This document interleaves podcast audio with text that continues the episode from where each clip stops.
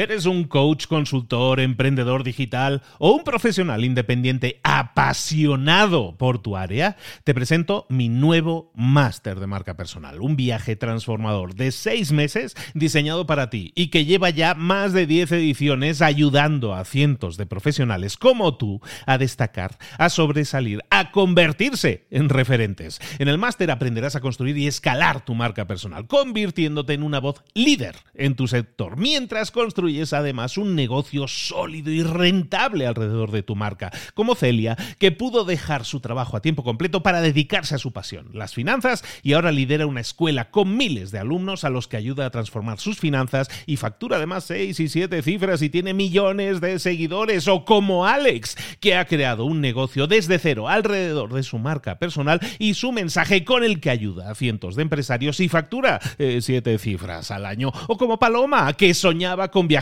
por el mundo y que ahora vive como nómada digital con cientos de miles de seguidores y más de 17.000 alumnos. Gracias al máster, su sueño pasó de ser una idea a una realidad rentable y reconocida. Este es el momento de que tú también dejes tu huella, de influir y de vivir por fin de tu pasión. Visita librosparaemprendedores.net barra marca y descubre muchas más historias de éxito de gente que confió en nuestro método. En junio comenzamos además la nueva generación y añadimos más novedades, más servicios y más soporte que nunca. Únete a la élite de profesionales que ya están cambiando sus vidas. ¿Estás listo? ¿Estás lista para desarrollar tu marca personal y ser nuestra próxima historia de éxito? Pues visita librosparaemprendedores.net barra marca y comencemos.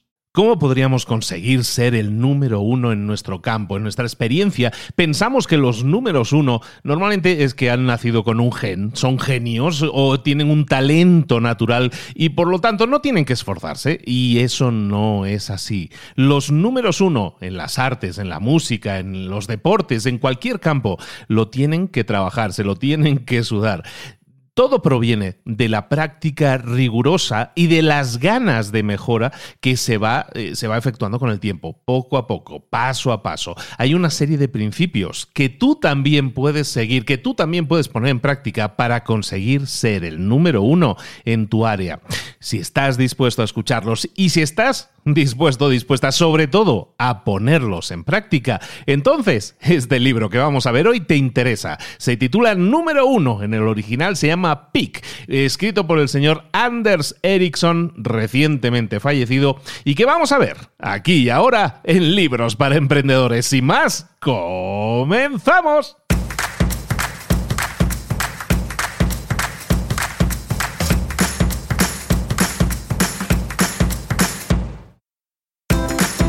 Bienvenidos al podcast Libros para Emprendedores. Para alcanzar el éxito en cualquier negocio que quieras emprender, debes formarte, debes estudiar, aprender para emprender. Y para ello, no hay nada mejor que un libro.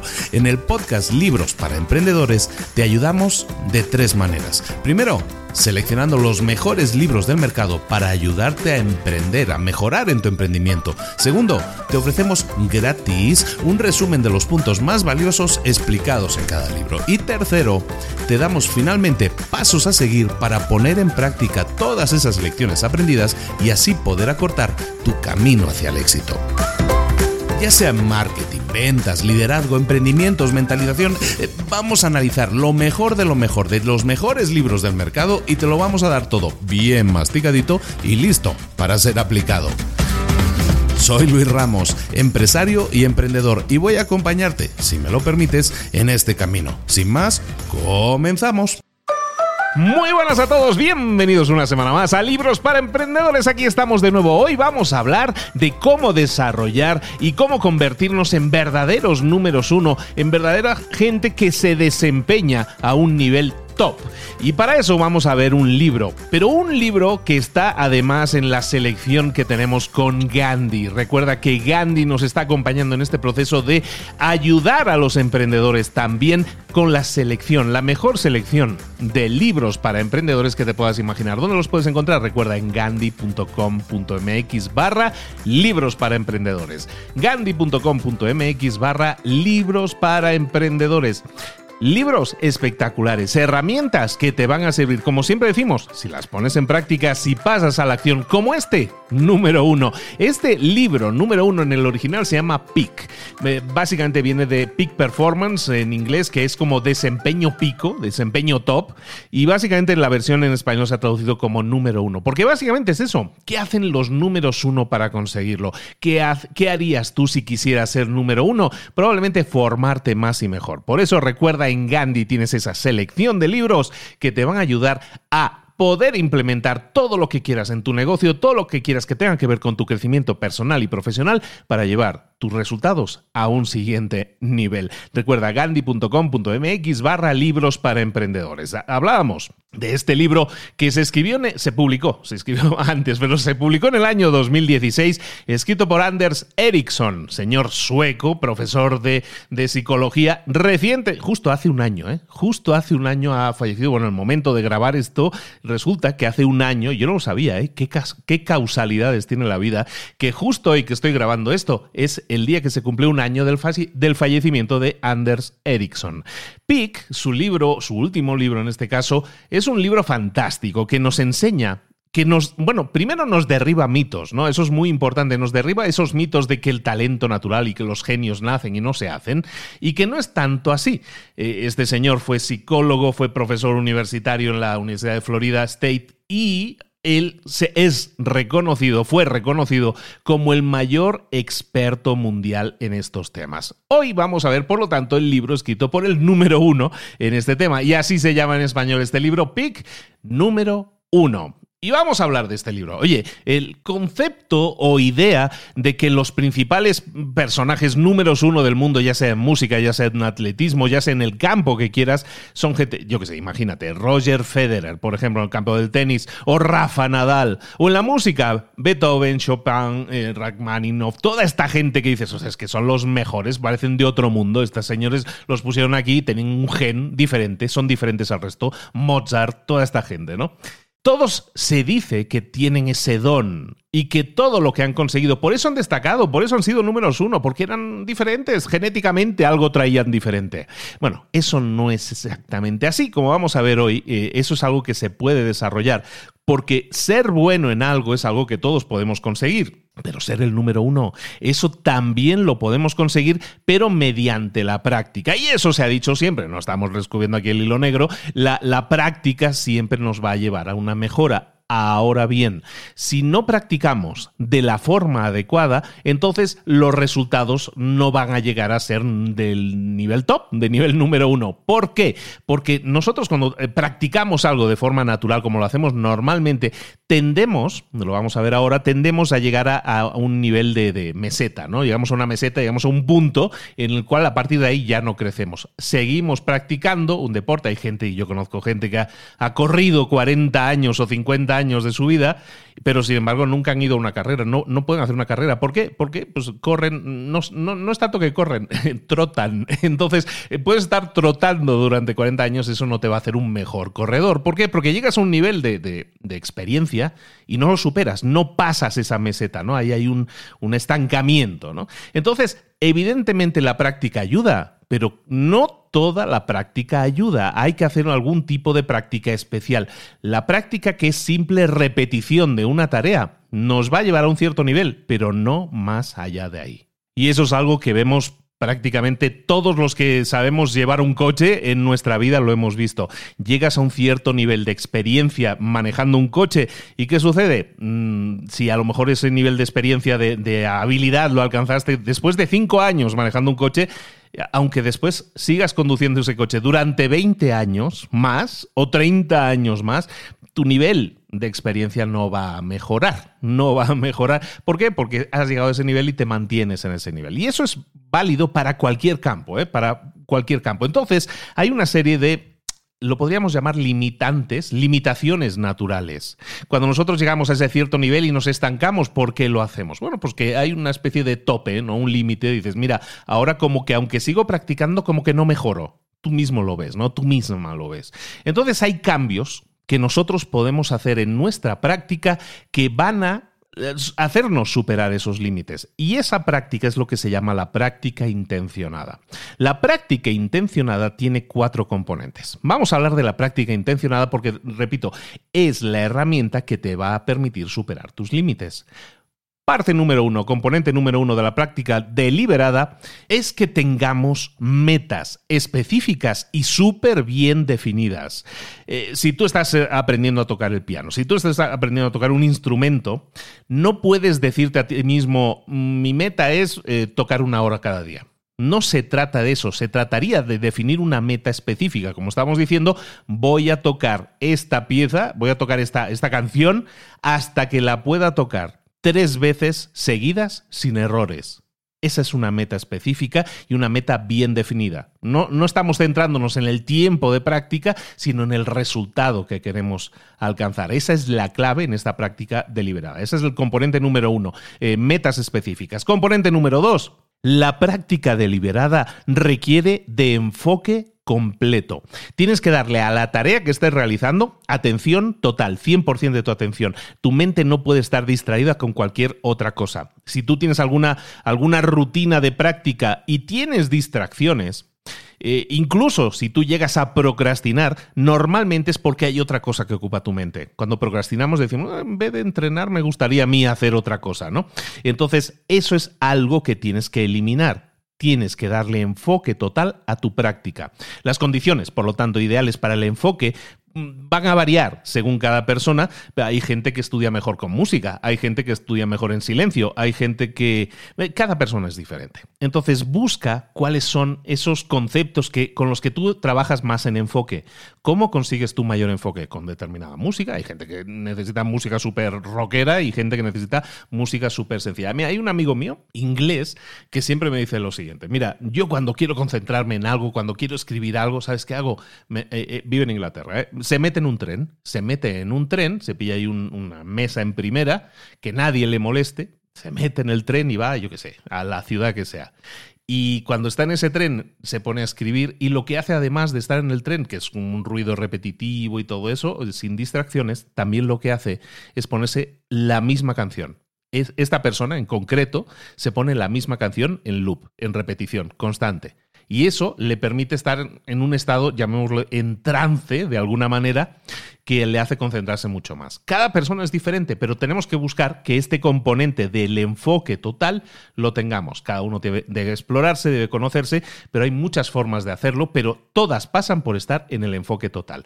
Eh, eh, tercer componente, hemos visto el primero que era metas completamente definidas, segundo eh, componente era el enfoque completo y total, tercer componente de nuestra práctica deliberada es tener retroalimentación. Necesitas a alguien que te guíe, necesitas a alguien que te anime, que te diga, vas bien, lo estás haciendo bien, o también, no lo estás haciendo bien, esto es algo que tienes que mejorar. De esta manera es como tú ves si tienes avances, porque siempre vas a ver exactamente en qué punto te encuentras en ese proceso de aprendizaje, en ese proceso de crecimiento. Si te quedaste corto, necesitas que alguien te diga en qué te has quedado corto y dónde te has quedado corto y también que te diga cómo puedas mejorarlo. De eso se trata, no solo de la corrección, por cierto, sino también del feedback positivo, de la retroalimentación positiva. Lo has hecho muy bien, has aprendido, has mejorado en esto y ahora que el fallo que tenías con el movimiento del codo ya no lo tienes. Eso requiere de disciplina, requiere de, de atención constante, pero si quieres una práctica deliberada que implique crecimiento, necesitas esa retroalimentación. Y el cuarto componente, el cuarto componente, estamos hablando de la práctica deliberada, el cuarto componente requiere siempre que te salgas de tu zona de confort.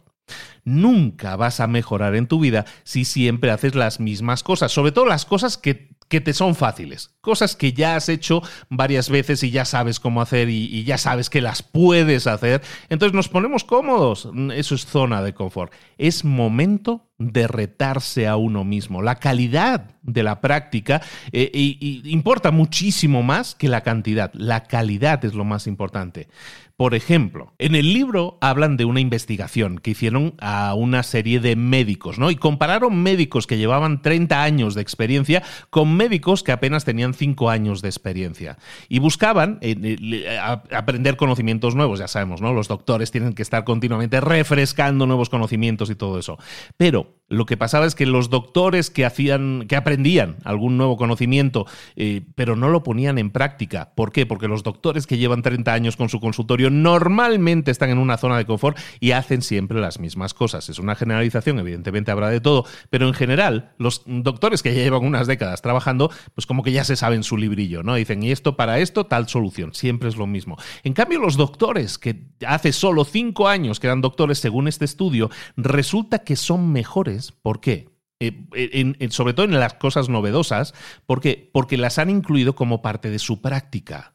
Su praxis, la forma en que ellos practican la medicina, para ellos es incorporar continuamente cosas nuevas. Y apenas hacen cinco años que se, que se doctoraron. Entonces esas personas resulta que están integrando cosas nuevas mucho más fácilmente. Por eso, curiosamente, es lo que decíamos, lo de la práctica deliberada. Una cosa es practicar, una cosa es mirarse de forma constante las novedades, pero otra cosa es práctica deliberada, ponerlas en práctica, incorporarlas en tu consulta, en este caso los doctores, y ahí resulta que en este estudio se aprecia una gran diferencia. Entonces recordemos, estamos hablando de que si quieres romper tus límites naturales, ese, ese tope que parece que es imposible de superar, recordemos cuatro necesidades, cuatro componentes que tiene que incluir tu práctica, que tiene que ser deliberada, significa que tienes que tener metas específicas, enfoque completo al 100%, necesitas retroalimentación de alguien que te esté diciendo cuándo vas bien o cuándo no vas tan bien y cómo corregirlo, y también que te salgas continuamente de tu zona de confort. Y esto que decimos que es que la gente nace con el gen del, genio, ¿no? Los que son genios, no es así. La práctica nos cambia.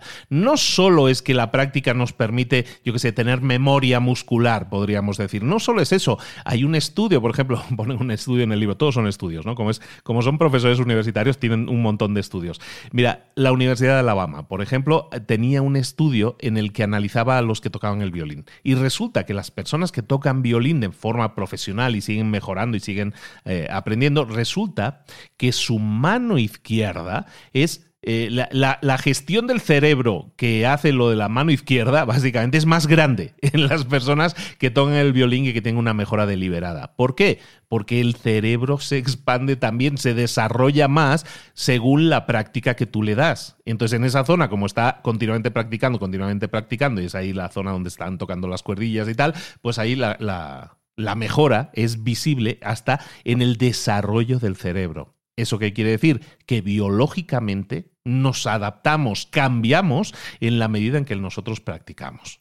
Y ese nivel estándar que tú alcanzas, esa zona de confort, esa la conocen muy bien los entrenadores de gimnasio, es lo que se llama la, la, homeostasis. La homeostasis, básicamente, los entrenadores físicos lo saben muy bien, es ese nivel que tú alcanzas cuando has entrenado y que parece que sea tu límite. Y entonces lo que tenemos que hacer es hacer esa práctica deliberada porque eso nos permite ejercitar más músculos, el sistema cardiovascular de una manera diferente, buscando el crecimiento, buscando la mejora. Entonces eso nos va a hacer romper esa homeostasis, no deja de ser ese nivel que hemos alcanzado y lo que hacemos es definir un nuevo nivel. Cuando nosotros practicamos, lo que hacemos es definir un nuevo nivel. A lo mejor nuestra homeostasis antes estaba en el piso 3 de un edificio, imagínatelo así, estamos en el piso 3 del edificio, pero si empezamos a hacer práctica deliberada, ¿qué sucede? Que subimos a lo mejor hasta el piso 4 y si seguimos practicando hasta el piso 5 y ese se convierte en nuestro nuevo estándar, en nuestro nuevo nivel. ¿Verdad que te pasa? Que muchas veces hay cosas que te parecen imposibles al principio, las empiezas a practicar y luego al rato o a los días o a las semanas dices, bueno, pues, fíjate que no estoy mal, ¿no? He alcanzado un nuevo nivel, fíjate que no me ha costado tanto como parecía. Eso es porque hemos roto esa barrera homeostática y hemos llegado y hemos definido un nuevo nivel. Es importantísimo que nos presionemos lo suficiente y durante el tiempo suficiente para engañarnos, engañar a nuestro cuerpo, para decirle que nuestra homeostasis actual no es esa, sino que está más arriba, que nuestra homeostasis no está en el piso 3, está en el 5 o en el 6 o en el 7. Eso es lo que te va a permitir eh, primero entrenamiento también a la hora de romper esa área de confort. Cuando nosotros sabemos romper esa área de confort, eso es lo que le pasa a la gente, yo que sé, que corre maratones, por ejemplo, ¿no? Que van corriendo, van corriendo y ahí dicen como el muro, ¿no? Que está a mitad de camino, ¿no? El, el kilómetro 20 a 25 por ahí, está el muro. Y ese muro es como que, vamos, que te, vamos, que te has pegado de frente contra un muro, básicamente. Es como que se te viene el cuerpo abajo, ¿no? Y entonces sigue, sin embargo, adelante. ¿Por qué? Porque estás rompiendo esa homeostasis, ese nivel en el que el cuerpo te está diciendo, chato, yo mejor me paro aquí, yo me bajo del tren aquí, ¿no? Y, no, y tú puedes generar esa fuerza de voluntad para romper ese límite y seguir adelante, que es lo que la gente hace, o incluso lo que llaman la última milla, ¿no? que el, último kilómetro y medio es durísimo, especialmente duro, y pues ahí está rompiendo de nuevo ese nivel homeostático. Pero ojo, porque eso también es llevarlo a un límite. La idea de nuestro crecimiento y de llegar al número uno no se trata de estar continuamente petando el cuerpo, no se trata de estar continuamente esforzando la mente al máximo. Nosotros lo que tenemos que buscar siempre es nuevos retos, nuevos retos, siempre a tener algún tipo de novedad. Si nosotros estamos forzándonos siempre al máximo, al límite, lo que va a pasar es que eso nos va a llevar a, al burnout, que llaman en inglés, a quemarnos, nos vamos a quemar. Y eso es así porque estamos forzando demasiado la máquina hay un nivel ahí, hay un punto medio, el punto dulce en el que está entre la zona de confort y la zona en la que estamos a punto de quemarnos. Tenemos que buscar ese punto medio, que en cada persona es diferente, tenemos que ir ajustándolo. Al principio va a estar muy cerca de la zona de confort, pero luego vamos a poder ir estirándolo un poco más. Nunca intentemos quemarnos, hay mucha gente que hace eso, ¿no? El, lunes comienzo con, la, con el gimnasio y van al gimnasio y se, vamos, se, se, queman, que luego no pueden ir en 10 días porque se, se lo pusieron al máximo. Bueno, pues eso es un poco, ¿no? Vamos a buscar ese punto medio fuera de nuestra zona de confort y vamos a ir sumando pequeños pasos, pequeños pasos, pequeños pasos, pequeño crecimiento para así llegar eh, a un nivel superior a ese, si estamos en el piso 3, al piso 5 que decíamos.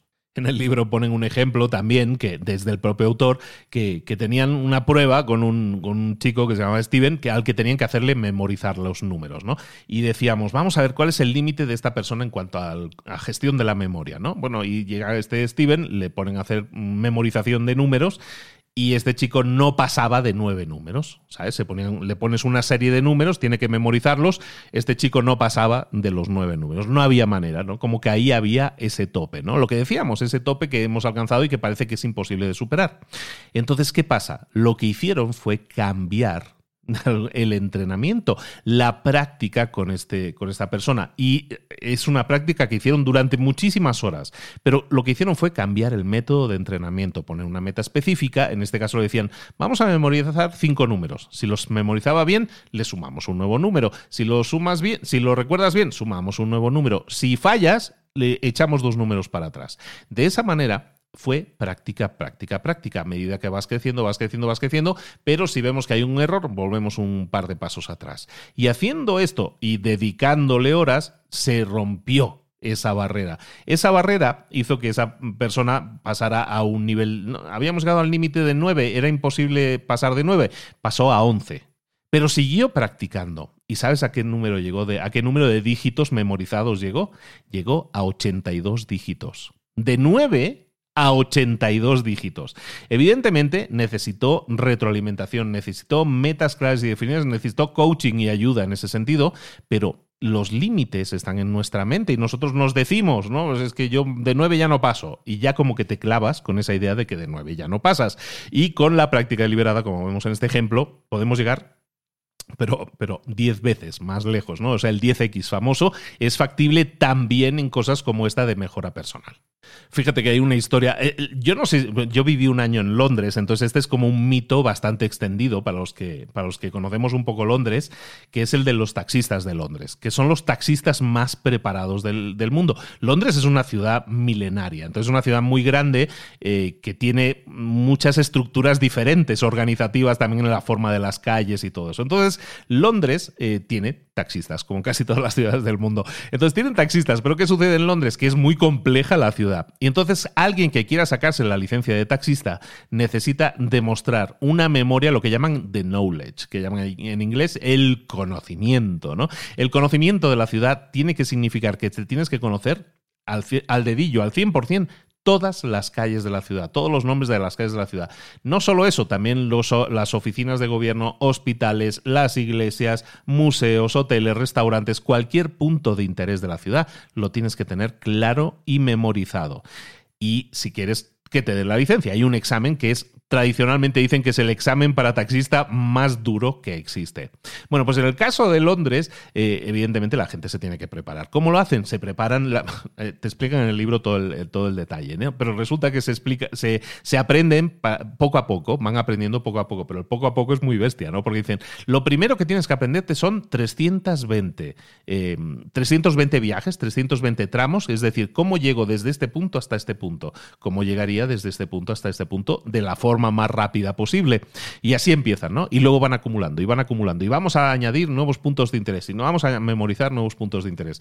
Y es muy curioso, antes hablábamos del tema de la memorización de números, ¿no? Pero fijaros cómo cambia el cerebro. Antes hablamos de cambios que había en el cerebro en el caso de los violinistas, también en el caso de los taxistas de Londres. En otro estudio que le hicieron ahí de, escáneres ahí al cerebro de los taxistas de Londres, resulta que un taxista que antes de entrar a aprender todo lo que tenía que aprender de Londres tenía un hipocampo que es en el, en el cerebro, es el, que gestiona el, posicionamiento, la navegación espacial, digamos, el posicionamiento espacial, lo, lo gestiona el hipocampo. Bueno, pues antes de formarse como taxistas en Londres, el hipocampo de este taxista tiene un tamaño determinado. En cuanto desarrolla el conocimiento del del que presumen todos estos taxistas londinenses, resulta que su hipocampo había crecido también. De nuevo, otra prueba más de que no necesitamos nacer con un cerebro privilegiado, sino que lo podemos desarrollar, que el cerebro también se entrena. Uno de los puntos clave que señala el libro que tenemos que tener clarísimo si queremos desarrollar nuestro número uno, nuestro propio posicionamiento de número uno a través de la práctica, tiene muchísimo que ver con las representaciones mentales que nosotros hacemos. Nosotros tenemos un ojo en la mente con el cual visualizamos cosas. Imagínate que yo te dijera, piensa ahora mismo en el cuadro La Mona Lisa de Leonardo da Vinci. Eh, inmediatamente te viene a la mente ya visualizas el cuadro. ¿Por qué? Porque lo hemos visto millones de veces y ya es una imagen que tenemos clavada en nuestra mente. Eso es una representación mental del cuadro. No tenemos el cuadro delante, nos lo estamos imaginando. Esa foto mental que nosotros tenemos es importante porque igual que nosotros podemos describir más o menos cómo es el cuadro de la Mona Lisa, aunque no seamos expertos artistas, evidentemente tenemos esa representación mental. Lo mismo pasa con las personas que quieren llegar a desarrollar un número uno en algo. Y es que desarrollan representaciones mentales muy eficientes de aquello que quieren conseguir. La gente que son verdaderos número uno lo son porque sus representaciones mentales de lo que ellos hacen son mejores que las del resto. Por ejemplo, en el tema de futbolistas, eh, los futbolistas son capaces de ver a través de sus representaciones mentales, ver patrones que a lo mejor alguien que es ajeno a ese deporte no sabe ver. Muchas veces hemos hablado de Lionel Messi, por ejemplo, gran futbolista, el mejor de la historia probablemente. Y, él, igual que muchos como él, que desarrollan esa habilidad a ese nivel máximo, son capaces de previsualizar lo que va a ocurrir. Y, hay pruebas de ello. En el libro mencionan que, por ejemplo, pillaron a, futbolistas y les ponían una imagen fija, ¿no? Les ponían una imagen fija y, que, ellos describieran qué es lo que ellos creían que iba a suceder en esa jugada y se demostraba que los mejores jugadores, los verdaderos número uno, predecían mucho mejor lo que iba a pasar simplemente incluso viendo una imagen fija. Si eso lo trasladamos al campo de juego, en este caso futbolístico, ¿qué pasa? Pues que ese jugador que a lo mejor recoge el balón rechazado en la banda, de, repente ah, levanta los ojos, levanta la mirada y ve la situación de todo el campo. Y si eso fuera una foto fija, ese jugador que tiene una mejor representación mental de lo que está sucediendo, lo que va a hacer es reaccionar más rápido y actuar en, consecuencia. Las representaciones mentales nos ayudan a tomar mejores decisiones, a visualizar lo que va a pasar y nuestra experiencia nos ayuda a construir mejores representaciones mentales por ejemplo, otro ejemplo que ponen en el libro, que es de un eh, jugador de ajedrez famosísimo, campeón del mundo, de, principios del siglo XX, que se llamaba un ruso Alexander Alekhine.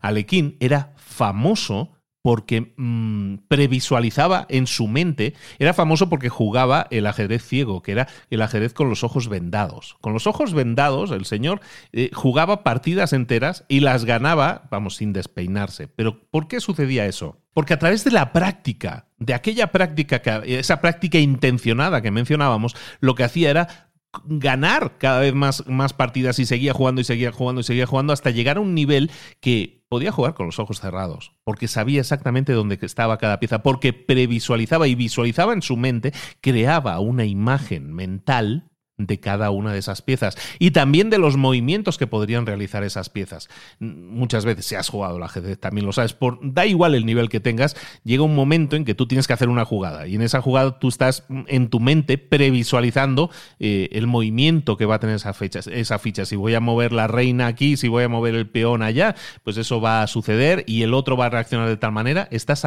estás creando imágenes mentales. Los números uno hacen exactamente lo mismo, pero como han desarrollado mucho más mediante la práctica intencionada eh, su desempeño, sus imágenes son mejores. Así de simple. Entonces, ¿qué es lo que podemos hacer? Entender que, por ejemplo, como hacen los escritores, nosotros podemos ayudar a crear esas imágenes mentales ayudándonos de herramientas. Por ejemplo, lo que hacen los escritores. Como te digo, un escritor, eh, por ejemplo, nosotros escribimos todos los días. Nosotros estamos escribiendo eh, mensajitos por WhatsApp, estamos escribiendo correos electrónicos, estamos escribiendo de todo todos los días. Pero eso no quiere decir que seamos buenos escritores. Un buen escritor lo que hace es estructurar crear una imagen de lo que quiere conseguir. Entonces va a estructurar ese libro antes de escribirlo. ¿Qué es lo que quiero conseguir con este libro? ¿Cuáles son los mensajes que quiero que la gente se lleve cuando lea este libro? ¿Cuáles son los capítulos, las partes? ¿Qué vamos a hablar o qué cosas va a contener tal capítulo o tal otro? Estamos previsualizándolo antes de crear el libro, lo estamos preescribiendo en nuestra mente, estamos haciendo ahí una escritura mental y estamos decidiendo qué es lo que va o qué es lo que no va. Y a lo mejor cuando nos podemos incluso a escribir el libro nos damos cuenta de, mira, yo había pensado que el capítulo 7 iba a tratar de eso y sabes qué, que no, voy a hacer cambios. ¿Por qué? Porque es nuestra propia imagen mental y como es nuestra, podemos corregirla. Y eso es muy importante porque es aplicable. Esto, de nuevo, esto todos son ejemplos. Luego vamos a ver de cómo lo puedes aplicar en tu vida. Eh, estos son ejemplos de cómo nosotros también podemos estructurarlo, que no se trata más que de práctica intencionada. Ahora bien, tú lo que quieres es llegar al siguiente nivel, ¿no? Entonces estábamos hablando de práctica intencionada, pero hay un siguiente nivel de práctica. El, nivel, el siguiente nivel, ¿eh? O sea, cuando tú ya tienes la práctica intencionada dominada, que es lo que estábamos hablando de esas cuatro partes, eso te sirve para alcanzar nuevos niveles de desempeño, para romper esos límites, para salir de tu zona de confort, digamos, ¿no? Para salir y no conformarte con lo que tienes. Pero si de verdad quieres ser un número uno, tienes que llevar las cosas al siguiente nivel de práctica. Y eso es lo que en el libro, el primer caso era la práctica intencionada. Lo que tienes que hacer si quieres llegar a ser el número uno es práctica deliberada. Es la diferencia entre intencionada y deliberada, lo que vamos a estudiar ahora, porque la práctica deliberada es lo que hace que, eh, no que mejores, sino que alcances un nuevo potencial que antes pareciera imposible. Eso es lo que nosotros hacemos con la práctica deliberada. Entonces vamos a ver. ¿Qué implica esta práctica deliberada? Que en realidad son cinco características que nosotros tenemos que aplicar. Característica número uno, la práctica deliberada debe ser medida con precisión. Si nosotros lo que estamos haciendo aquí es ser el número uno, está claro que estamos buscando batir algún tipo de récord porque el número uno, evidentemente, es una comparación. Si tú eres el uno, es que alguien es el dos o el tres. ¿Cómo medimos eso? Entonces, tiene que haber una forma efectiva de evaluar el desempeño, para que de esa manera tú puedas compararlo con resultados de otras personas o los tuyos mismos de forma anterior. ¿Vale? Hay una serie de estándares definidos a la hora de medir el desempeño. Eso es muy importante. Por lo tanto, práctica deliberada implica automáticamente medición también de precisión. Segundo punto, segunda característica de la práctica deliberada es que es competitiva como estábamos hablando, si tú eres el número uno, alguien es el número dos. Entonces, esto significa que estamos buscando ser experto en una determinada área y esa, esa motivación de seguir adelante tiene que ver con la práctica y con la mejora, pero también con ser el mejor en tu campo. De nuevo, si tenemos algo con que medirlo, eh, con el punto número dos, es competitivo, es decir, vamos a buscar ser el mejor, vamos a buscar ser el número uno. El objetivo es ser el número uno. Eso es práctica deliberada. La tercera característica es es que la práctica deliberada tiene historia. Básicamente que tú no estás entrando en un campo nuevo, estás entrando en un campo competitivo en el que personas durante años, a lo mejor hasta durante siglos, han ido desarrollando técnicas para mejorar, para seguir creciendo. Esto hace que si tú quieres mejorar en una determinada área, puedas acudir al trabajo de muchos estudiantes previos, de muchas personas aspirantes al crecimiento y que puedes buscar esas referencias para también incorporarlas en tu entrenamiento, en tu práctica. Cuarta característica de, las, eh, de la práctica deliberada es que debe ser tutelada por maestros y profesores. No solo una persona que te diga vas bien o vas mal, sigue así, sino por mentores profesionales que te pueden guiar en cada paso hasta convertirte en un verdadero experto número uno. Es decir, no es alguien que te entrena, sino que es alguien que te guía hasta ser el número uno. Por lo tanto, vas a tener un régimen de entrenamiento probablemente diseñado por un entrenador profesional que lo ha hecho antes con alguna otra persona. Vas a tener toda una serie de entrenamientos y técnicas que han sido efectivas en el pasado para que otras personas consiguieran el número uno y tú vas a aplicarlas en tu propio entrenamiento bajo la guía y la tutela de profesores o coaches o entrenadores, vamos.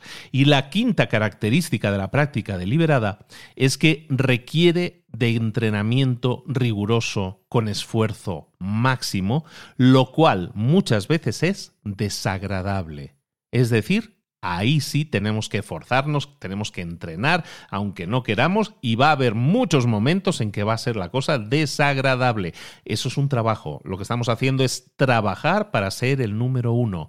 Y eso, evidentemente, es desagradable. Por si fuera fácil ser el número uno, todo el mundo lo sería. Por eso la práctica deliberada normalmente eh, tiene una serie de habilidades que tú tienes que desarrollar y esas habilidades eh, requieren de un conocimiento, de una habilidad que se desarrolla con la práctica fuerte, la práctica efectiva. Pero ojo, para que la práctica deliberada sea efectiva, tiene que hacerse también en el campo adecuado, porque ¿Cuál es la mejor banda de rock del mundo? Pues es algo subjetivo, es algo que no se puede medir. ¿Quién es el mejor guitarrista de rock del mundo, el mejor baterista del mundo? Es muy difícil. Hay gente que puede ser buena, hay gente que puede ser súper buena y hay gente que puede ser muy top. Pero ¿cuál es el número uno? ¿Cómo lo mides ahí? Como no hay unidades de medida, es difícil. Entonces, cuidado, porque hay veces en las que es muy difícil definir ese número uno, porque toda comparación es subjetiva. Pero recordemos uno de los puntos clave, probablemente el punto más clave del libro. Entendamos que esta, esta práctica, este entrenamiento, eh, es un, es, un, es un, tema lento. Es un tema muy lento porque es un proceso iterativo, es un proceso repetitivo. Mucha gente cree que hay grandes saltos, grandes mejoras instantáneas. Yo empiezo a entrenar y como cambié mi tipo de entrenamiento, obtuve unos supercambios, ¿no? unas mejoras instantáneas brutales. Eso no es así. No se compone de grandes saltos el avance hasta ser el número uno se compone de pequeños pasos, de pequeños pasos, de baby steps que le llaman en inglés, de, de, pasos de bebé, pasos pequeños que nosotros tenemos que dar, asociados a representaciones mentales efectivas que nos muestren cómo tenemos que hacer la tarea de forma apropiada y corregirla si vemos que tenemos errores. Datos, que a la gente nos gusta mucho el tema de los datos. Bueno, por lo menos a mí me gustan los datos. El tema de los violinistas. Volvamos a los violinistas. Eh, hay otro estudio, otro estudio en el que resulta que analizan la diferencia entre estudiantes buenos, estudiantes mejores y los mejores estudiantes, ¿no? Los tres niveles. Y resulta que hay una relación directa entre la cantidad de horas promedio que practica una persona para saber si va a ser bueno, mejor o el mejor. Y resulta que, en el caso de los violines, por curiosidad, eh, los eh, estudiantes buenos tienen un promedio de, estudios de práctica de violín de 3.420 horas, un poco más de 3.000.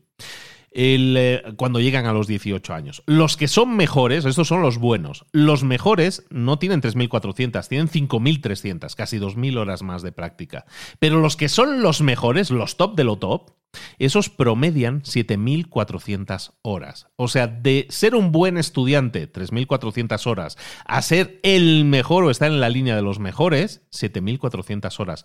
Es más del doble de horas de práctica. La práctica hace al maestro. Es un dicho que se cumple. Y aquí llegamos a un punto, precisamente ahora que estábamos con la referencia de las horas de los violinistas, las horas de vuelo, de práctica de los violinistas, aquí viene otra historia muy curiosa que os va, os va a gustar probablemente la mayoría de vosotros conoce la historia de las 10.000 horas, las 10.000, la regla de las 10.000 horas de práctica. ¿no? Hay un libro que se llama Outliers de Malcolm Gladwell que populariza a principios de los años 2000 la idea de que se necesitan 10.000 horas de práctica para ser para ser un maestro, ¿no? Básicamente el, un líder en tu área. Y eso es muy atractivo, muy sexy, porque es un número redondo y pues es muy fácil de, recordar. Pero esto, fijaros de dónde sale. Esto sale de este propio autor del que estamos viendo hoy, ¿eh? el que se murió, de Anders Ericsson. Anders eh, crea este estudio, parte de este estudio de los violinistas, que llegan a los 18 años, en el caso de los mejores violinistas, llegan a los 18 años con 7.000 y pico horas de, de, práctica. Y lo que hace, lo que hace Gladwell es extender ese estudio original de Ericsson, lo extiende a los 20 años. Es decir, si tú eres un niño, estás practicando el violín hasta los 18 años y eres el mejor o quieres ser el mejor, 7.000 y pico horas. Bueno, extiéndelo a los 20 años y si es hasta los 20 años, lo redondeas en 10.000 horas. Y de ahí viene que, que Malcolm Gladwell mencione este tema de las 10.000 horas que, que pegó, pues se popularizó mucho más que decir, no, si quieres ser el mejor eh, violinista tienes que practicar 7.432 horas. ¿Por qué? Porque no se puede simplificar demasiado este tipo de cosas. Porque a lo mejor para ser violinista sí, cuando llegues a los 20 años has tocado 10.000 horas de práctica, pero a lo mejor para el tema de la memoria, por ejemplo, la persona que solo podía recordar nueve dígitos y de repente practica, practica y practica hasta llegar a recordar 82 dígitos, esa persona no practicó durante 10.000 horas, practicó muchísimo menos. Depende mucho de la disciplina, por lo tanto, que estemos desarrollando y también depende muchísimo de si estamos siendo coacheados, si estamos siendo guiados de la forma correcta. Es importante que encontremos siempre eh, no coaches, no entrenadores, sino mentores. Un mentor es aquella persona que lo ha conseguido antes. Entonces, buscar un mentor que lo haya conseguido antes y que podamos contactarle y podamos entender cómo piensa, nos va a permitir generar mejores imágenes mentales. Si yo me rodeo de personas que lo han conseguido y me relaciono con ellas, puedo entender de alguna manera cómo piensan. Y el cómo piensan es básicamente esas imágenes mentales que ellos han utilizado para poder alcanzar los hitos que han alcanzado. Ojito con el tema de las 10.000 horas, porque es una simplificación de, de este dato precisamente de los violinistas, y también busquemos expertos que nos ayuden a que no sean 10.000 horas, a que lo, incluso podamos llegar a ser unos grandes expertos de talla mundial con menos de 10.000 horas y si es factible, depende del nicho, depende del, del área en el que nos estemos desarrollando. Pero llegamos al punto que te interesa. Estamos hablando de cosas de campos que tienen que ver con la música clásica, con el ajedrez a ciegas, con recordar dígitos. Todo eso está muy bien, pero es, como es chistoso, ¿no? De explicarlo. Pero nosotros no somos músicos de orquesta, no somos jugadores ni, ni campeones de ajedrez. Nosotros no queremos memorizar 82 dígitos. Pero lo que sí queremos o lo que sí deberíamos querer es aplicar estos principios de práctica deliberada y de representaciones mentales a los campos en los que nosotros experimentamos todos los días. Y eso nos lleva al campo de la empresa, de los emprendedores, de los empresarios, de los empleados también todos nosotros tenemos posibilidad de mejorar. Hay toda una serie de mitos que tienen que ver con la práctica. Llegas a un cierto nivel, yo sé, termino la carrera, llego a un cierto nivel y ahí me quedo toda la vida, ¿no? Y ahí voy subiendo poquito a poco. Ahí no hay una práctica deliberada. Ahí te estás conformando con llegar a un determinado punto y decir, bueno, pues aquí me quedo, ¿no? Aquí ya estoy bien, ¿no? Área de confort total. Como hemos visto, la práctica deliberada requiere que rompamos esas ideas de, hemos alcanzado un tope, un tope máximo y lo que busquemos es seguir intentándolo. Pero ojo, ¿Cómo vamos a intentarlo? Esa es la clave. La idea de que hay que seguir probando hasta que salga no es una idea buena. ¿Por qué? Porque imagínate que nosotros estemos intentando hacer algo mejor, algo, un aprendizaje en tu empresa, piensa en algo que a ti te gustaría hacer mejor. A lo mejor lo estás haciendo mal, no lo estamos haciendo bien. Y si no tenemos una corrección, nosotros, porque nos digan, vuelve a intentarlo hasta que te salga, pues a lo mejor no te va a salir nunca. ¿Por qué?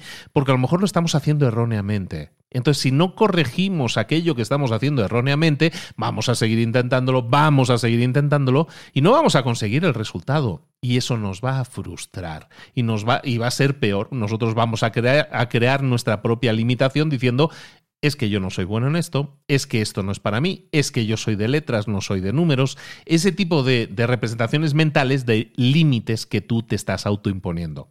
Recordemos, a menos que tengas una enfermedad mental, es muy improbable que no puedas mejorar en cualquier área que te lo propongas.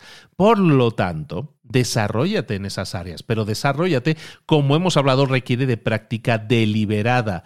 ¿Cómo lo podemos hacer? Pues con entrenamiento. Los doctores lo hacen, no sé, un doctor cuando, cuando cursa su carrera, está cursando durante 5, 6, 7, 8 años, pero luego llega toda una etapa de prácticas. Al final, la formación de un doctor puede durar 10, 15 años en, algunos casos. Y estamos hablando de no solo de una teoría no solo estoy sentado en una clase escuchando y aprendiendo y todo eso y memorizando, porque ahí hay poco aprendizaje práctico, sino que luego tengo que ponerlo todo en práctica. Y ahí es donde yo alcanzo maestría, es ahí donde yo mejoro, con esas horas de vuelo que tienen que ver con la práctica. Entonces, igual que un radiólogo, igual que un doctor, un especialista, un cirujano, eh, que tiene mucha experiencia, por ejemplo, en el libro hablan de eh, operaciones de laparoscopía, que no quiere decir, operaciones laparoscópicas. Básicamente, estamos hablando de una técnica con la cual tú puedes operar a la gente. Pero, por ejemplo, en el libro lo dicen, es que hay gente, eh, doctores, que utilizan estas técnicas y, y no todo es como estudiaste en el libro. A veces pasan cosas pasan cosas inesperadas y tú tienes que reaccionar. ¿Cómo puedes reaccionar? Pues mediante la práctica. En, este caso, muchos doctores que han practicado durante mucho tiempo y se han enfrentado a situaciones nuevas, porque ah, los imprevistos ocurren, y sobre todo en la medicina. Cada cuerpo es diferente. Entonces se han enfrentado con situaciones inesperadas. De ese inesperado que se han encontrado tantas veces, aprenden y tienen más experiencia. Y por lo tanto, son mejores doctores, son mejores cirujanos. Pues eso se basa en el hacer, no en el saber. Eso trasladado a tu empresa, eso trasladado a tu negocio, ¿qué significa? Que nosotros podemos comprarle cursos a los empleados, que nosotros podemos darle formación a los empleados. Pero si la formación es estate ahí sentado que yo te explico, eso está muy bien, pero no nos va a llevar a un resultado, no va a significar un cambio, va a ser una inversión, pero no va a generar el resultado que nosotros queríamos. En cambio, si esa formación la hacemos práctica, eh, yo tengo una empresa en la que tengo una serie de vendedores, bueno, pues todas las semanas voy a tener una reunión con los vendedores, pero además de tener la reunión, voy a vamos a practicar, vamos a ver, vamos a crear escenarios inventados en los que ese vendedor tiene que reaccionar. Y de esa manera, igual que el doctor en la paroscopía va, va practicando en la vida real con, cosas imprevistos y los, y los tiene que sortear, nuestros vendedores también los podemos formar en situaciones a lo mejor fuera de lo normal. ¿Cómo van a reaccionar en esas situaciones? Los tenemos que ayudar a que se formen. Eh, película que tú conoces, muy bien, Top Gun. Tom Cruise, ahí está Top Gun 2 esperando desde hace muchos meses, de hace más de un año. ¿Por qué? Por, el virus, ¿no? Pero, pero tenemos esa, ese Top Gun, ¿no? Que todos tenemos en la mente, película de los años 80, de entrenamiento militar para pilotos de élite. Ese programa existe, el programa Top Gun existe es un programa real de formación. ¿Y qué hacen en ese programa? Lo que hacen es ponen a los pilotos, a los mejores pilotos, a los, que, a los más prometedores, los ponen en un programa en el que tienen toda una serie de, de situaciones en las que tienen que resolver. Y son situaciones a lo mejor que no estaban en el libro, pero tienen que resolverlas. Y ese tipo de entrenamiento, en el caso de Top Gun, ¿por qué es tan útil? No, no, la película, sino el programa en sí. ¿Por qué es tan útil? Porque los resultados son medibles. Esos pilotos, gracias a ese entrenamiento práctico en el que se les ponen situaciones prácticas reales, en la que lo único real, no real, perdona, son las balas, en esos entrenamientos esas personas aprenden a reaccionar.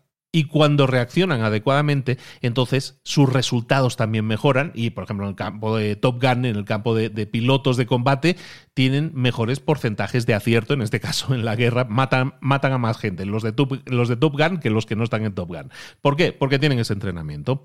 Toda área es desarrollable con la práctica adecuada, pero tenemos que practicar escenarios reales siempre que sea posible, porque eso también nos va a ayudar a mejorar. Igual, en Top Gun, mismo ejemplo, me sirve, tienes a un experto, tienes a un experto que está diciendo, aquí tienes que reaccionar así, y luego, ¿qué hacen? Analizan y ven el vídeo y mira, aquí hiciste esto, esto, hiciste lo otro y tal. ¿Qué están haciendo? Están analizándose constantemente para ver en esos puntos que a lo mejor reaccionaron, que la reacción no, a lo mejor no fue la correcta. De esa reacción incorrecta también podemos aprender. Entonces es muy importante que entendamos que tanto en la medicina como si quieres ser Top Gun, como si quieres ser un mejor vendedor en tu empresa o si quieres hacer mejores campañas de marketing en tu negocio, tienes que practicar en escenarios reales. Eso requiere ¿Inversión de tiempo? Sí. ¿Eso requiere inversión de dinero? Sí. ¿Eso requiere inversión de energía? Sin duda. Pero si tú inviertes tiempo, dinero, energía, en este caso a lo mejor dinero no tiene por qué ser tanto, pero a lo mejor puede estar implicado, entonces la inversión se magnifica. Hay más inversión, pero también el resultado se magnifica, porque estás invirtiendo de forma deliberada, estás practicando de forma deliberada. Entonces, ¿cómo podemos convertirnos en un experto mediante nuestra práctica deliberada? Vamos a enfocarnos siempre entonces en tres cosas que están en nuestra mano y que por lo tanto tenemos que echarle ganas. La primera es buscar un buen maestro. Tenemos que buscar siempre a una persona, porque una práctica deliberada exige a una persona que esté encima nuestro, que nos dé estructura, que nos dé retroalimentación, alguien que domine completamente ese campo, que nos pueda señalar cuáles son los errores, que pueda definir un régimen, de, un régimen de régimen de entrenamiento, régimen de crecimiento que te empuje fuera de tu área de tu confort, que te rete, porque de esa manera es como vas a crecer. Y recuerda, a veces los mejores profesores no han sido los mejores, eh, los que mejor desempeño han tenido. Hay muchísimos casos de, de, gente que ha tenido grandes maestros y esos grandes maestros no han sido grandes jugadores o grandes, con grandes resultados, pero sin embargo son personas que saben enseñar, que saben liderar ese cambio, ese crecimiento que tú quieres tener. Entonces, los mejores maestros no son siempre o no han sido siempre los mejores jugadores o los que mejores resultados han tenido. De la misma forma que hay muchos expertos que podemos decir que son malos profesores. Hay gente que es muy buena en lo que hace, pero que es pésima explicándose, es pésima transmitiendo y consiguiendo ese resultado para terceros.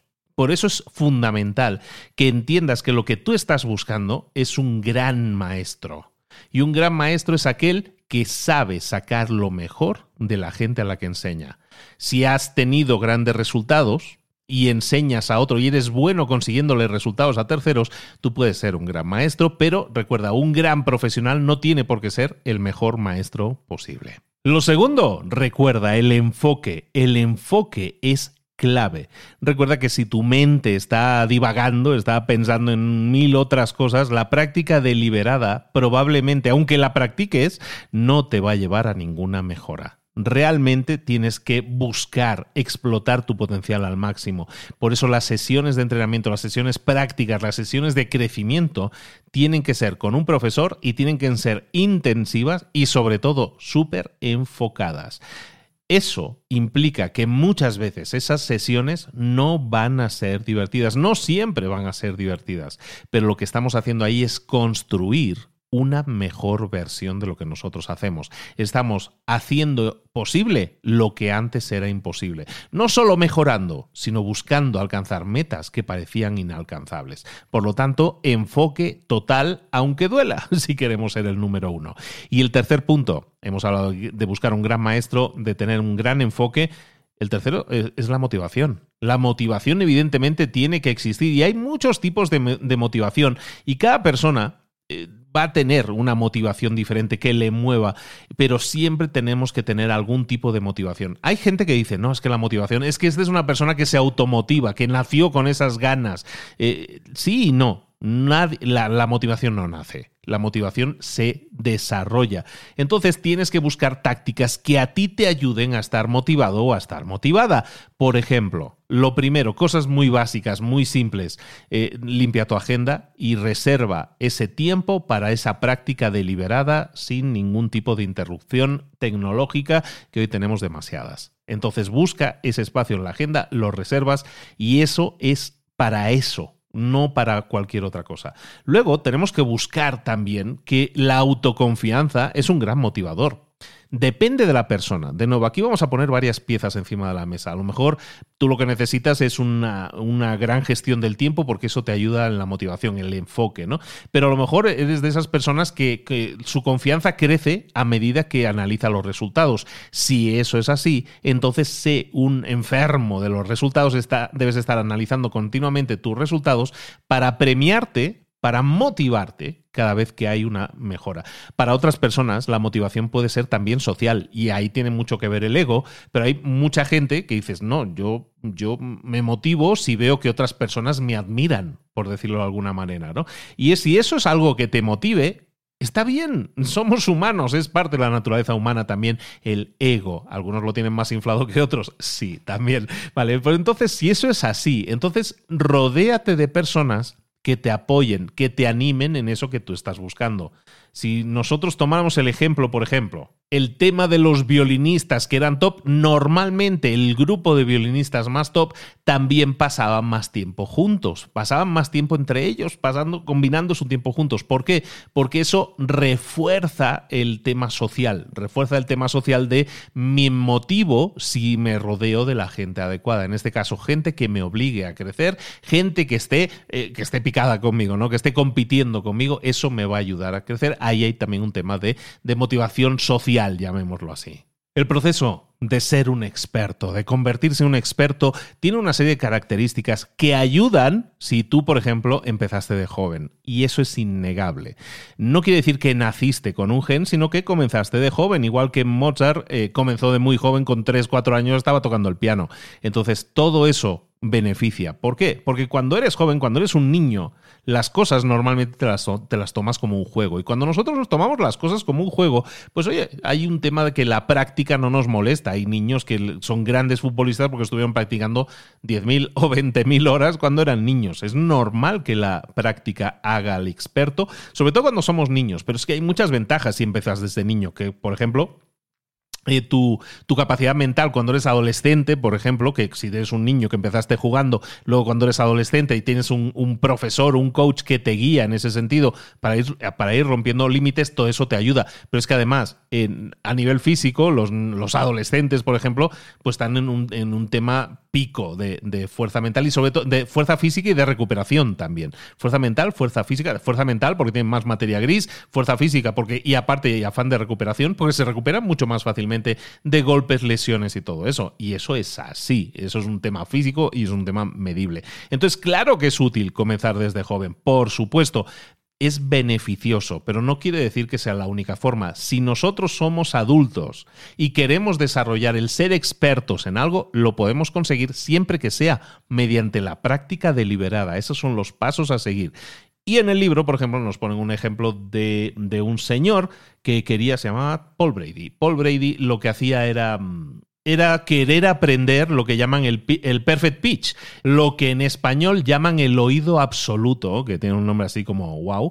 El oído absoluto, básicamente, o el perfect pitch, básicamente es que tú puedas reconocer cualquier nota. Hay un sonido y tú dices, eso es un, re sostenido, un, do, mayor. no sé qué estoy diciendo. Pero bueno, básicamente nosotros podemos reconocer esas notas también con la práctica. Y el perfect pitch, el oído absoluto, es algo, por ejemplo, que se, tradicionalmente se dice que no se puede enseñar. Se ha dicho que no se puede enseñar, que es algo que naces con él.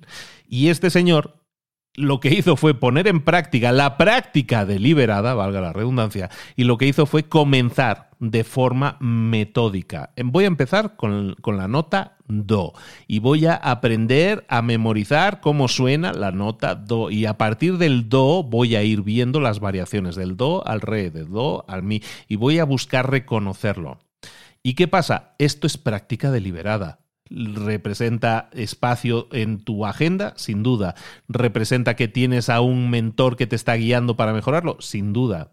Pero algo que se, que se asocia con nadie puede aprenderlo, o naces con él o no se nace, este señor demostró que sí se podía desarrollar. Y lo que consiguió es, después de dos meses. Después de dos meses se hizo una prueba. Se hizo una prueba en la que esta persona tenía que identificar 55 notas y fue capaz de identificar 37 de las 55 y las que se equivocó, de las que se equivocó, se equivocó solo por medio tono, o sea, muy poco.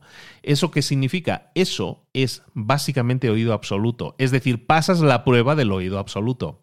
Y eso lo consiguió con dos meses de práctica. Es decir, no hace falta nacer con una habilidad especial, todos podemos desarrollarla, en algunos casos no van a ser 10.000 horas, en algunos casos a lo mejor hasta con dos meses lo podríamos conseguir. ¿Qué te parece? ¿A dónde vamos con esto? Es con algo muy sencillo y es un mensaje que quiero que te lleves sí o sí. Y es que todos tenemos la capacidad de alcanzar un máximo potencial que incluso ahora a lo mejor nos parece imposible de alcanzar. ¿Cuál sería la implicación si todas las personas tuviéramos este desarrollo, buscáramos este desarrollo de llegar a ser los números uno, de tener ese desarrollo pico de nuestras habilidades. Es posible. ¿Cómo sería el mundo? Sería un mundo totalmente diferente. Entonces empecemos. Empecemos por la educación. La educación, no, no estamos hablando solo de ajedrez, de enseñar deportes o enseñar música.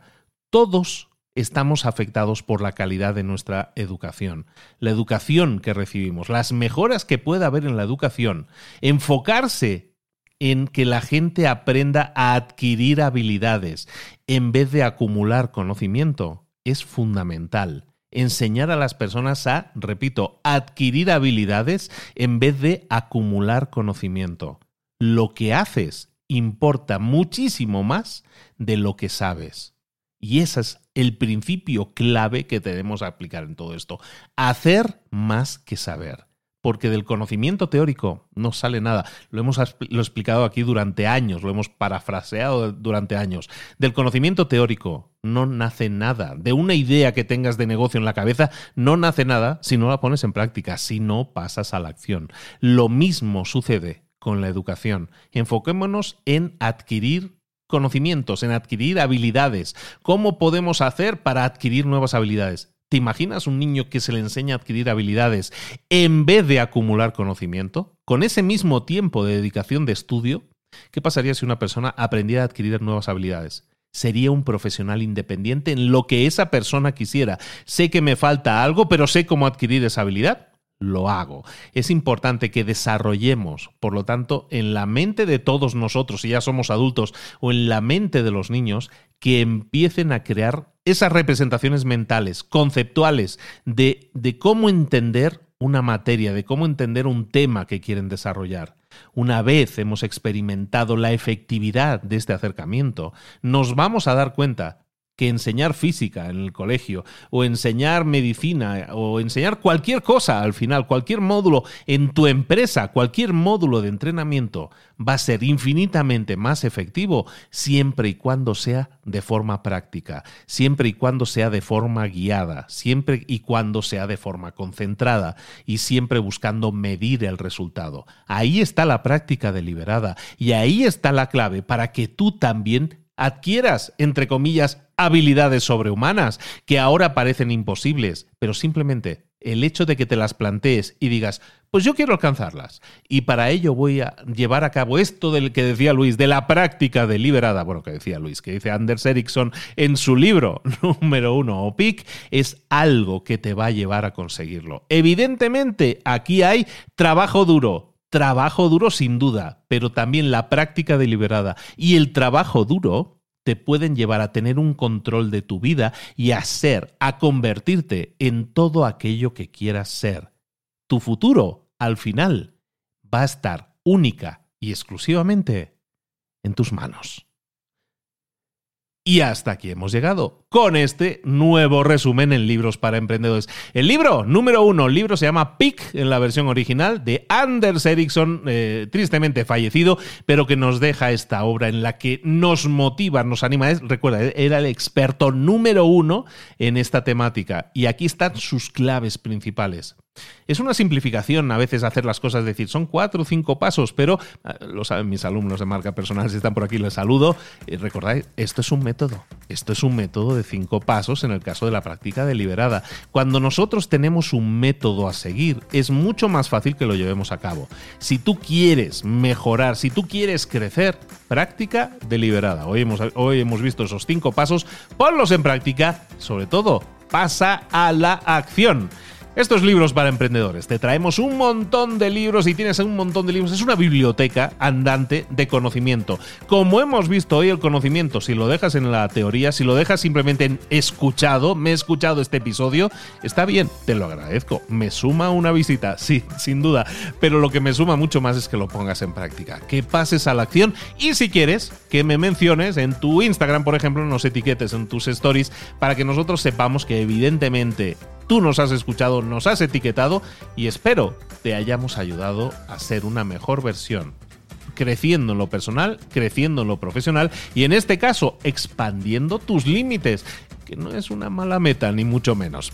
Recuerda, vete a librosparaemprendedores.net y ahí tienes todos nuestros resúmenes. Vete a cualquier aplicación de audio que quieras, la que más rabia te dé, la que más escuches, y ahí también nos tienes, con cientos de miles de suscriptores. Estás en buenas manos. Eso sí te lo puedo decir. Llevamos más de cinco años haciendo esto y espero que ayudando a mucha, mucha gente. Por lo menos nosotros seguimos intentándolo. De eso se trata, de ayudar, de mentorizarte de alguna manera con la mejor comida para tu cerebro en este caso la que viene de los libros. Como siempre, ponlo en práctica, pasa a la acción y coméntalo, compártelo. Todo eso nos ayuda a crecer.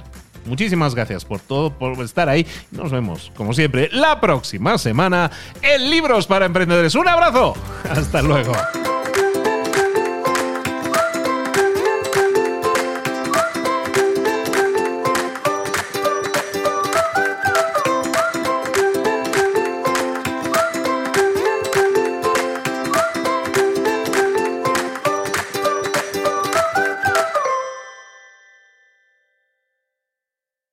¿Eres un coach, consultor, emprendedor digital o un profesional independiente apasionado por tu área? Te presento mi nuevo máster de marca personal, un viaje transformador de seis meses diseñado para ti y que lleva ya más de 10 ediciones ayudando a cientos de profesionales como tú a destacar, a sobresalir, a convertirse en referentes. En el máster aprenderás a construir y escalar tu marca personal, convirtiéndote en una voz líder en tu sector, mientras construyes construyes además un negocio sólido y rentable alrededor de tu marca, como Celia, que pudo dejar su trabajo a tiempo completo para dedicarse a su pasión, las finanzas, y ahora lidera una escuela con miles de alumnos a los que ayuda a transformar sus finanzas y factura además seis y siete cifras y tiene millones de seguidores, o como Alex, que ha creado un negocio desde cero alrededor de su marca personal y su mensaje con el que ayuda a cientos de empresarios y factura eh, siete cifras al año, o como Paloma, que soñaba con viajar por el mundo y que ahora vive como nómada digital con cientos de miles de seguidores y más de 17.000 alumnos. Gracias al máster, su sueño pasó de ser una idea a una realidad rentable y reconocida. Este es el momento de que tú también dejes tu huella, de influir y de vivir por fin de tu pasión. Visita librosparaemprendedores.net barra marca y descubre muchas más historias de éxito de gente que confió en nuestro método. En junio comenzamos además la nueva generación y añadimos más novedades, más servicios y más soporte que nunca. Únete a la élite de profesionales que ya están cambiando sus vidas. ¿Estás listo? ¿Estás lista para desarrollar tu marca personal y ser nuestra próxima historia de éxito? Pues visita librosparaemprendedores.net barra marca y comencemos.